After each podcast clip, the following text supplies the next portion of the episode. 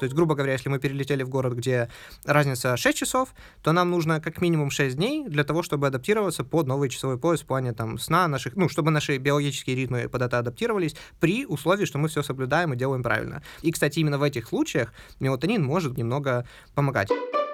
Аденозин же работает по простому принципу. Чем больше времени прошло с момента, как мы проснулись, и тем более, собственно, уставшим мы себя чувствуем. И ничто, кроме как самого сна, не способно уменьшить его концентрацию. А если ничто, так э, при чем тут кофеин, скажете вы? Все по порядку. По его словам, нужно понимать, что для начала кофеин — это не просто пищевая добавка, а скорее наиболее распространенный и злоупотребляемый, ну, можно сказать, наркотик, просто не с такими явными действиями. Здравствуйте, дамы и господа, и добро пожаловать на подкаст Кафернада. С вами, как всегда, Александр. Сегодня мы продолжим говорить про книгу «Зачем мы спим? Новая наука о сне и сновидениях». Ее автор Мэтью Уокер. И, честно говоря, об этом выпуске, я думаю, такое предисловие сильно делать не нужно. Я просто поговорю о кофеине и мелатонине. Что это такое, как оно действует, немного, ну, подробно достаточно разберем, на какие процессы это влияет и почему, допустим, я перестал кофе пить э, вообще полностью после часа дня. А, в том числе, кстати говоря, и чай тоже буквально там после трех э, часов, ну, еще дня, наверное, можно сказать, я тоже перестал пить. Вот. Ну и потому что обычно это всегда делаю в самом-самом конце, так как сейчас времени чуть побольше, я скажу это в начале. А, если вы слушаете это первый раз, то приятного прослушивания. Если вы слушали этот подкаст раньше, и ну, вы что-то для себя полезное получили или услышали, или вам он, в принципе, нравится, Э, да даже в Инстаграме не обязательно там что-то рекомендовать, просто вот когда вы с другом встречаетесь или с друзьями лично, скажем так, просто спросите, о, а знаешь ли ты, что такое подкаст? А ты знаешь, что птицы спят с, с одним открытым глазом, и вот откуда это услышу? Ну, например. Ну, не обязательно даже мой сразу рекомендовать, просто, в принципе, поговорите на тему подкастов, и там уже выясните это все. Ну и, как всегда, лайки, ревью, рецензии, вот эти пять звездочек в iTunes, это все всегда приветствуется. Ну, а мы сейчас приступим к кофеину и мелатонину.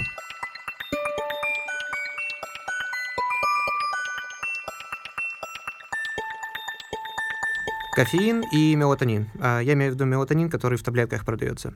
Для начала коротко про мелатонин. Это гормон, который обычно начинает вырабатываться с приходом темноты и перестает, когда снова светает. Вы помните, смеркалось. Пролетая мимо третьего этажа, он встретился с бочкой. Должен добавить, что не путайте гормон мелатонин, который помогает со сном и циркадными ритмами, и пигмент меланин, который, помимо прочего, приводится как главный фактор того, насколько темная у человека будет кожа. А, потому что я уже слышал один раз выступление человека, что все, что отличает нас от африканцев, это всего лишь концентрация мелатонина и не более. Эм, сильное заявление, да. Э, лично мне их э, помогает различить не очень логично, но запоминающаяся цепочка. Что вырабатывается с приходом темноты? Мелатонин. Значит, другой — это меланин. Ну, как, по крайней мере, мне это помогает, хоть и, как я сказал, не очень логично. Что такое мелатонин и зачем он нужен? Ну, говоря опять про сон. Его выработка — один из важных сигналов организму о том, что пора спать. Э, что очень важно, любое проявление света, особенно с более короткой длиной волны, ну, то есть там синие и так далее, препятствует его выработке. Именно поэтому вы у меня в комнате ночью не найдете как ни одного неприкрытого светодиода там и так далее. А особенно эти мигающие там пауэрбанки, это просто ужас. Я всегда его чем-то прикрываю, потому что, ну, как обычно, э, все мы их ночью заряжаем, и вот это мигание, мелькание всех этих диодов прочей фигни, ну, это, это ужас. Но будьте осторожны, кстати, особенно с более дешевыми. Да нет, в принципе, будьте осторожны с любыми устройствами, которые имеют батарею, ну, аккумулятор имею в виду, э, когда его заряжаете. Ни в коем случае не кладите такие вещи там под подушку и так далее. Э, все мы знаем, что аккумулятор имеет свойство нагреваться, и все эти случаи пожаров, о которых мы слушаем, часто вызваны как раз-таки либо подушкой, там, дешевым чехлом, который препятствует нормальной терморегуляции телефона, там, плохим фейковым зарядником и все в таком духе. Вот. И не думайте, кстати, что если вы просто масочку себе на глаза надели, и теперь все нормально, потому что вы якобы не видите этот цвет. Возможно, это кого-то удивит, но наш организм может как знать о наличии и интенсивности даже света, в том числе и просто через кожу, ну и другие факторы. Э, даже факт того, что как мы вырабатываем витамин D именно при нахождении под солнцем, наводит на эту мысль. Главное вот что. В книге есть отдельная и, главное, очень короткая глава про мелатонин. И вот что нужно знать. Да, если организм не вырабатывает мелатонин, из-за этого нам будет как намного труднее заснуть, но, к сожалению, его выработка это не более чем сигнал, а не причина, которая заставляет нас спать. Поэтому, если вы думаете о том, чтобы, ну, просто купить таблетки там или еще что-то, содержащее мелатонин, ну, с надеждой, что это поможет регуляции сна, э, сожалею, все данные показывают, что прием мелатонина никак не помогает со сном. А, два исключения. Первое — это эффект плацебо.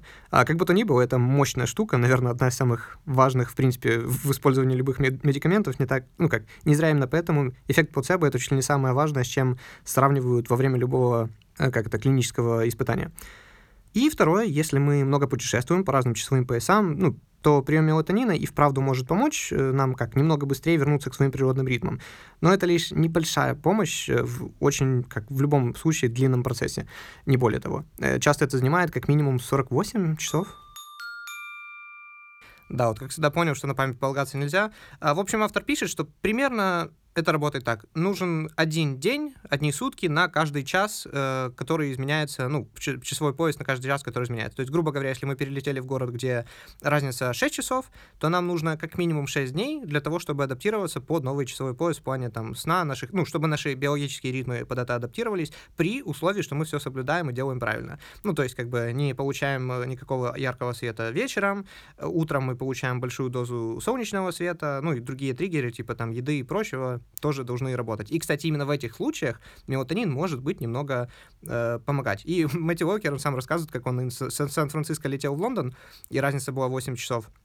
И он в Лондоне пребывал 8 дней как раз-таки, и он, ну, как выступал с речами и так далее, занимался бизнесом, и на девятый день ему сообщают, что завтра ему нужно лететь обратно в Сан-Франциско. То есть он только эти 8 дней потратил на то, чтобы полностью адаптироваться, ну, акклиматизироваться к новому поясу, и теперь ему нужно лететь обратно, и опять меняется часовой пояс на 8 часов в другую сторону, и ему заново теперь в Сан-Франциско придется тратить еще 8 дней на то, чтобы акклиматизироваться. Ну, в общем, вот так работают наши ритмы, что поделать. А я к тому, что лучше начните менять свои привычки, чем зря тратить деньги на таблетки. Я даже не знал, что они существуют до прочтения этой книги. И самое интересное, я где-то полгода назад, наверное, общался со своей знакомой, и как-то разговор зашел про сон, и я сказал, что мелатонин не действует и так далее. На что она ответила, что рада, что я это сказал, так как ее брат вот-вот собирался их купить себе, ну, таблетки.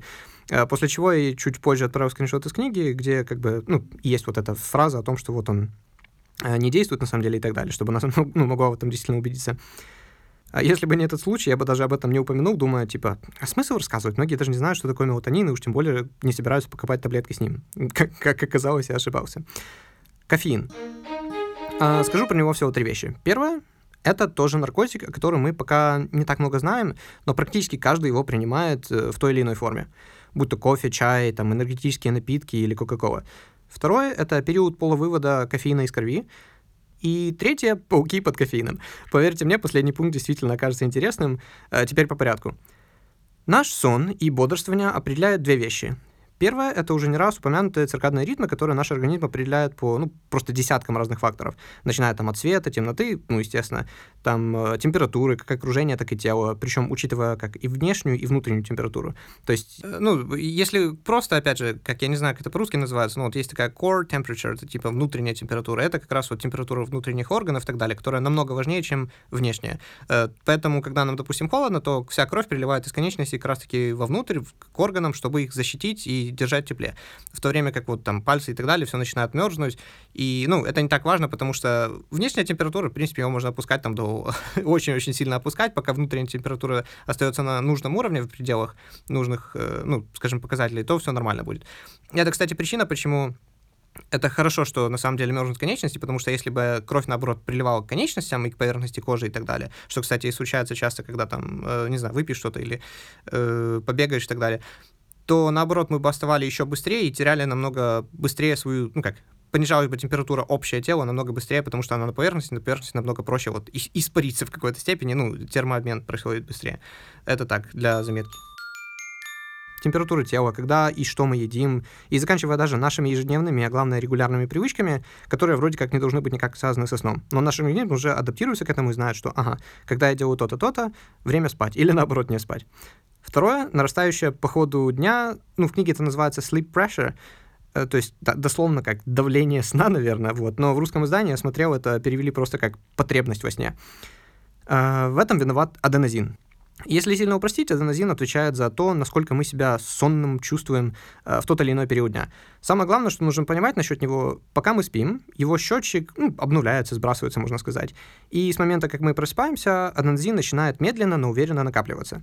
И если циркадные ритмы похожи на как синусоиду, которая ну, разнится от человека к человеку, где-то кто-то даже как бы э, не выспавшись, может чувствовать себя бодро, а кто-то даже выспавшись будет себя к часу дня там, чувствовать очень сонным в зависимости от ритмов. Но, опять же, как я сказал, они могут разниться у человека, у подростков, старости немного меняются. Аденозин же работает по простому принципу. Чем больше времени прошло с момента, как мы проснулись, тем больше его накапливается. И тем более, собственно, уставшим мы себя чувствуем. И ничто, кроме как самого сна, не способно уменьшить его концентрацию. А если ничто, так э, при чем тут кофеин, скажете вы? Все по порядку. Для начала посмотрим, что же Мэтью Уокер э, думает о кофеине. По его словам, нужно понимать, что для начала кофеин — это не просто пищевая добавка, а скорее наиболее распространенный и злоупотребляемый э, из психоактивных стимуляторов. То есть, ну, можно сказать, наркотик, э, просто не с такими явными действиями. После нефти это самый продаваемый товар в мире. Из-за чего можно сказать, что это своего рода самый долгий эксперимент над человечеством, который как идет без присмотра научных деятелей. Такое положение дел можно сопоставить разве что с алкоголем. Добавлю от себя, э, что как, с одной стороны, факт того, что день за днем выходят постоянно вот эти исследования, что то кофеин вреден, то полезен, то снова вреден, там, то он помогает от старости, то наоборот, там сердечные приступы у него будут, то он понижает давление, то повышает, ну, в общем, вы все читали вот эти исследования про кофе говорит как раз о том, что да, он не до конца исследован, хотя, с другой стороны, наверное, после стольких исследований и столького времени, стольких лет, наверное, мы бы уже знали, если было какое-то действительно очень сильное, очень плохое воздействие, что немножко успокаивает. А, но опять же, это наверное, как бы, потому что, наверное, это также говорит о том, что, ну, то, что он самый продаваемый тавир, товар, тавир после нефти. Не треба скиглити, треба брати лопату і годувати свою сім'ю. Э, наверное, это говорит о том, что, ну, по крайней мере, никакого прям ужасного такого легко замеряемого ущерба кофеин не наносит. Но, с другой стороны, прочитав про то, что это второй по популярности продукт в мире, означает, что за ним стоит, э, ну, стоят деньги. А там, где деньги, мы знаем, что происходит. Э, есть Industry, Industry Documents Tobacco Truth. На этом сайте в определенном разделе есть 14, 14 гребаных миллионов документов разных, указывающих на то, как вот таба, ну, табачные компании манипулировали учеными, рекламами, докторами, вообще общественным мнением, всем, чем только возможно на протяжении стольких лет. И неудивительно, что время, ну, в то время, я имею в виду, там, причем не так давно, даже в мультике «Флинстоуны» э, рекламировали сигареты «Винстон». The Flintstones has been brought to you by Winston, America's best-selling, best-tasting filter cigarette. Winston tastes good like a я уже молчу про то, что врачи там прям в рекламах говорили открыто о том, как это круто э, курить и хорошо. В то время как настоящие, еще как неподкупленные или как задавленные ученые пытались довести, что сигареты это реально плохо.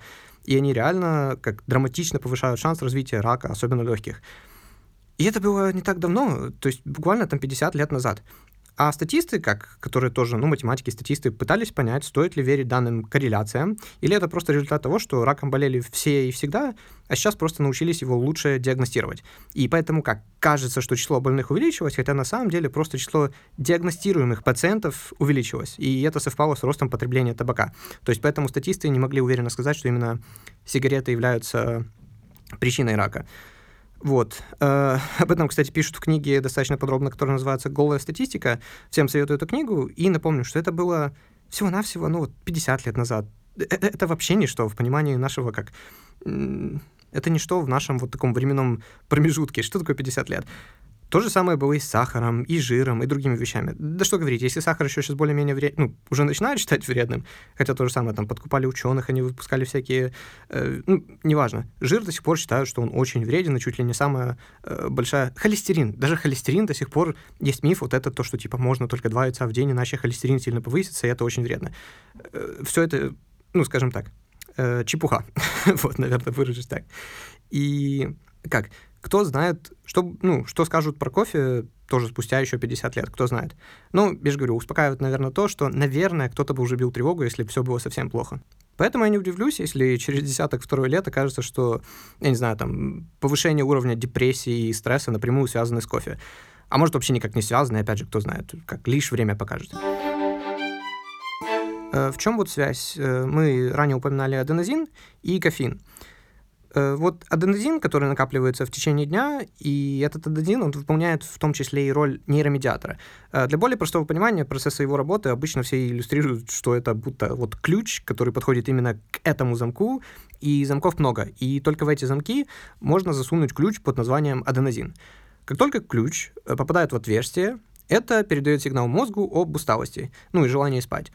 И чем больше таких ключей находится в замках, тем, значит, больше накопления аденозина, а значит, человек очень-очень долго не спал, значит, ему стоит срочно отдохнуть. Но вот в чем штука. Кофеин, э, тоже ключ данной аналогии, это одно из редких веществ, которое по воле случая является практически идентично форме аденозина. Ну, я имею в виду именно химическую структуру. И он может спокойно также входить во все эти замки.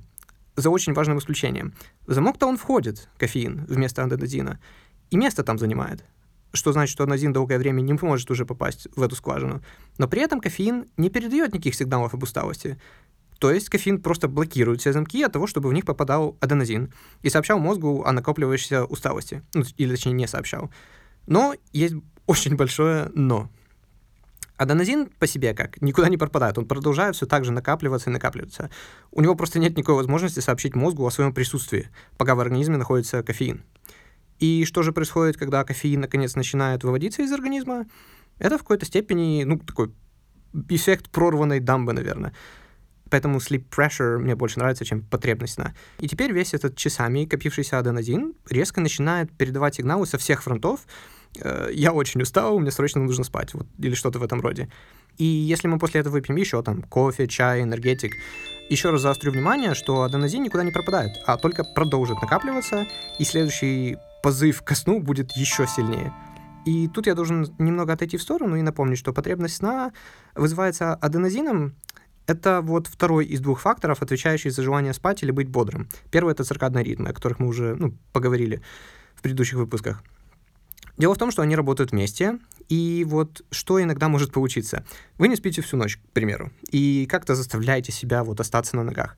Кофе помогает забыть о накопившемся аденозине, а ритмы хоть и заставляют как бы хотеть спать, но вы это терпите. К утру циклы начинают запускать режим «пора вставать». Ну, то есть хоть вы и не спали всю ночь, но они идут как синусоиды, эти ритмы, поэтому к утру они начинают опять подниматься, и мы чувствуем себя более бодрым. Вот, и давать нам, как бы, ну, собственно, этот прилив бодрости. Кофеин в это время еще далек от того, чтобы покинуть организм, и поэтому мы не чувствуем потребности сна, вот этого давления. Более того, нам кажется, что у нас открылось второе дыхание под утро, хоть мы и не спали всю ночь, и мы готовы к новым прям свершениям. Но потом, когда немного ближе к обеду, ритмы, которые, напомню, идут по синусоиде, начинают тянуть нас снова в сон, а кофеин наконец-то по большей степени уже выведен из крови, и получается вот что. Вот эта дельта, разница между накопленным аденозином за всю эту ночь, который уже не прикрыт кофеином, и мы полностью его чувствуем. И вот эти циркадные ритмы, которые тоже уже на дне бодрствования, можно сказать, просто огромная. Ну, дельта вот это просто огромная. И в это послеобеденное время нас уже накроет не просто волна, а цунами, состоящая из вышеупомянутых, э, ну, как бы и других факторов. И мы просто уже не сможем с ним бороться, и поэтому так трудно будет вот пережить вот этот послеобеденный э, позыв ко сну, назовем это так. Э, кофеин. На самом деле, самое главное, что вынес для себя из этого всего, это то, что период его полувыведения идет от 5 до 7 часов. Сейчас объясню, почему после того, как я это узнал, я полностью перестал пить кофе после часа дня, а чай после там буквально трех часов дня. Сутки проще делятся на 6 часов, поэтому вот ты возьмем средние 6 часов периода полувыведения. А, минутка английского снова. Скажу, что как в английском, на самом деле, вот период полувыведения и период полураспада, ну, там, атома, ядра, скажем, это одно и то же слово, просто half-life, то есть половина жизни. И забавно, мне просто было интересно посмотреть, какой самый большой длинный период полураспада, и сейчас я вам скажу, это просто невероятная цифра. Знаете, это из тех вещей, которые думаю, ну, сейчас быстро там загуглю, посмотрю и скажу, вот, там период распада такого-то элемента, полураспада, э, один миллион лет. Ага, если бы. Э, ну, кстати, полураспада, опять же, имеется в виду, что вот у меня есть там сотня этих атомов или чего, неважно, и период полураспада один час. Это значит, что когда я через час на них посмотрю, примерно половина из них распадется. Неважно, там, какому-то альфа, бета, чему угодно.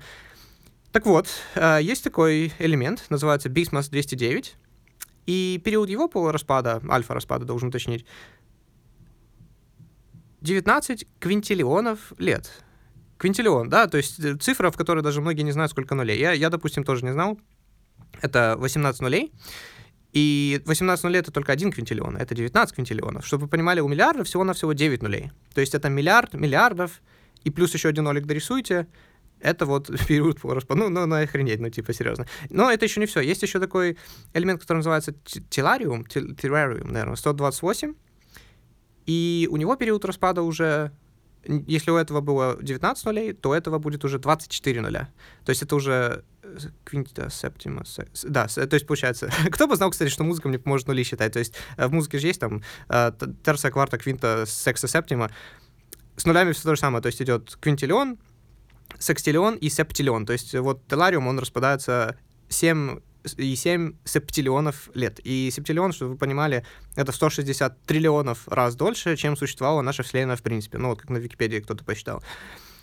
Неплохо, да. Ну, то есть Вселенная существует всего-навсего там чуть меньше 14 миллиардов лет, а это полураспад 7.7 септиллионов лет. Ну, окей, почему бы и нет, это так тоже факт подумать на досуге. А, и, кстати, хочу еще добавить просто, что как вот этот бисмус, он считается радиоактивным элементом технически, но радиация выделяется только во время распада ядра. То есть, получается, технически он-то радиоактивен. Но, в принципе, вы можете сколько угодно с ним делать все, что угодно, и, скорее всего, никогда не распадется. Тоже забавно, что как бы радиоактивный, нерадиоактивный элемент, такой код Шрёдингера своего рода. Так вот, э, период полувыведения кофеина из организма — это 5-7 часов. Э, ну, и теперь давайте представим. Вот 6 часов — это вот, к примеру, в 3 часа дня я выпил чашку кофе. Это значит, что через 6 часов, то есть к 9 часам вечера, у меня в крови будет оставаться еще половина того кофеина, который я употребил после обеда. Но это еще не все. На то он и период полувывода, что он идет половинами. Представим, что мы выпили вот там большой вот этот латте, там, ну, обычно там только один экспресса. Эспрессо. Что ж такое? Обычного эспрессо порядка 50 мг кофеина, ну, хотя это тоже очень-очень сильно разнится от многих разных факторов, ну, в среднем где-то 50. По-моему, э, USDA я смотрел, там 64, это норма считается, миллиграмма. Разница обычно только в количестве молока. Это значит, что выпив этот латте в 3 часа дня, к трем часам ночи у нас в крови будет еще целая четверть того стакана кофе, который мы выпили, если мы говорим про кофеин. И должен ли я говорить, что если бы мы в 3 часа ночи выпили э, четверть эспрессо, и нам в 7 утра нужно было там вставать, даже если бы мы заснули, наш сон был бы очень и очень некачественным. 3 часа ночи, потому что в 3 часа дня мы выпили кофе через 6 часов, что является периодом полувывода, то есть 9 вечера. У нас в крови осталась половина кружки кофеина, а теперь, ну, дозы. А теперь еще через 6 часов, то есть еще через такой период полувывода, 3 часа ночи, это теперь четверть кружки. То есть делим на 2, каждые вот 5-7 часов. Снова скажу, 5-7 часов это в среднем. Есть люди, у которых он, правда, ну, вводится намного быстрее, но есть и те, у кого 50% кофеина может и 8, и 9 часов выводиться в зависимости от разных физиологических особенностей. Ну, в том числе там у кого-то с печенью проблемы, у кого-то еще с чем-то. Э, тогда это может замедлиться еще больше. Кофеин содержится много где. Просто мы все знаем про кофе, ну, потому что кофе, кофеин, да. Но я иногда смотрю, как друзья говорят, типа, о, ты чё, я кофе на ночь не пью, попивая крепко заваренный чай там из полулитровой кружки. Он также есть там в шоколаде, в мороженом и во многих медикаментах, в том числе и в таблетках для похудения и обезболивающих. А декофенированный кофе не является кофе без кофеина. Это лишь значит, что там только 15-30% от изначальной дозы кофеина. Мне не нравится то, что я слово «доза» употребляю. Мне кажется, там какое-то другое слово должно быть. Ну ладно. Ну и закончу про пауков под кофеинов и другими веществами. Это, к сожалению, одна из тех вещей, в которых подкаст сильно проигрывает. Тут лучше один раз увидеть, чем сто раз услышать. Но смысл примерно следующий. Пауки, которым давали ЛСД, марихуану, там, спиды и прочую радость, делали паутины разных самых форм, но, тем не менее, вполне способных выполнять свои прежние функции. Но пауки же под кофеином делали просто несуразную структуру, которая мало чем была схожа с тем, что мы привыкли назвать паутиной. Э, фото по ссылкам в описании, просто посмотрите опять же на тайм-код, то есть, допустим, сейчас вы смотрите, что это 20 минута, там 35 секунд. Спуститесь вниз, увидите там 20 секунда, 35 секунд, ну, например, не знаю, сколько это сейчас на самом деле. И жмите по ссылке, посмотрите фотки разницы под кофеином, там, по другим веществам у пауков. Тут, как всегда, мы должны понимать, что пауки — это не люди, сюрприз-сюрприз. И я нашел исследование, которое, кстати, НАСА почему-то проводилось, одно из последних, Оказалось, что когда паукам давали нормальную или среднюю дозу кофеина, в принципе, паутина почти не менялась. Только когда им давали вот чрезмерно высокие дозы, тогда уже начинались проблемы. Правда, что значит норма кофеина для паука, у меня вызывает большие вопросы. Ну, как бы, что, как, как у паука может быть норма кофеина? Ну, может, я чего-то не знаю, просто вот. Но как есть. Ну и закончить я хочу на чем-то хорошем, поэтому кто хочет поднять себе настроение, я оставлю ссылку на YouTube-видео в описании. Также о пауках, тоже под веществами, но оно намного веселее, чем просто скучное исследование. Так что все, кто хочет себе поднять настроение, советую посмотреть. Оно идет буквально одну минуту. Спасибо, дамы и господа, что дослушали до конца. Я, как всегда, это ценю. И в следующий раз мы сосредоточимся... Ну как, мы уже закончим разбор книги, и мы скажем самое главное о всех вредах, последствиях и так далее сна, но не сильно будем на этом заострять внимание, потому что лично мне это показалось скучным в книге. Но это очень опасно. То есть мыши там и с ума сходили, ну и люди сходили с ума без сна. В принципе, очень быстро мыши умирали от этого, люди, возможно, от этого тоже умирают. Поговорим про очень редкое заболевание, которое это может вызвать.